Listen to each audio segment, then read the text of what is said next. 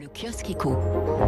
Les grands titres de la presse économique, plusieurs absents dans les kiosques ce matin. Vous trouverez tout de même le Parisien aujourd'hui en France qui se félicite à la une de la montée en puissance des vaccins Made in France. Reportage dans la banlieue de Dijon à Chenovre dans l'usine de l'allemand Corden Pharma.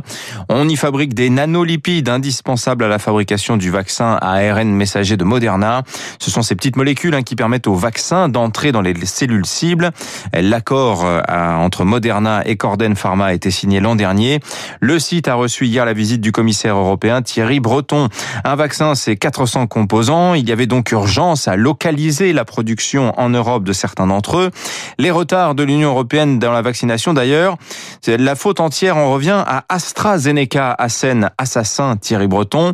S'il nous avait livré comme prévu, explique-t-il, nous serions au niveau de vaccination du Royaume-Uni à ce jour. L'ancien ministre de l'économie, soucieux de renverser d'ailleurs la perception de l'Union européenne en matière de vaccins.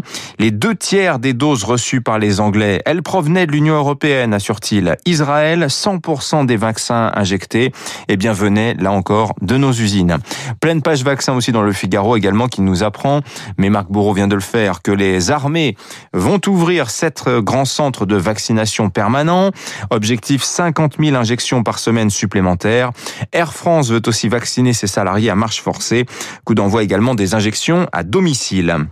Alors il n'est pas question que du Covid et des vaccins dans la presse ce matin. Le Wall Street Journal nous fait envie avec le carton dans les salles de cinéma ce week-end aux États-Unis de Godzilla versus Kong. 48 millions et demi de dollars de recettes ce week-end de Pâques euh, pour le film à grand spectacle. 90% des salles de cinéma ont rouvert aux États-Unis. Alors on est loin des recettes hein, de certains blockbusters d'avant-crise. Hein. Sonic le hérisson, février 2020, 164 millions de recettes pour son premier week-end d'exploitation. Mais euh, Hollywood retient surtout que les gens reviennent en salle, hein. ce qui nuance hein, le tournant pris par certains studios euh, de sortir leurs films simultanément en salle et sur les plateformes de streaming.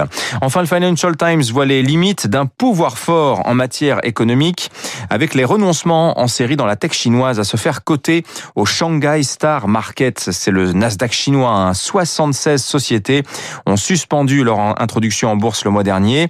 Elles sont 180 au total à y avoir renoncé depuis le début de l'année, douchées toutes par les déboires en fin d'année dernière d'Ant Financial, le spin-off d'Alibaba dans le paiement et le crédit, euh, qui avait été forcé, rappelez-vous, par Pékin de renoncer à entrer en bourse. Intégrer le Shanghai Star aujourd'hui, bah, c'est se placer sous la surveillance draconienne du régulateur financier chinois après le laisser-faire pour ne pas entraver l'innovation. Voici donc venu en Chine le temps de l'intervention. 6h39.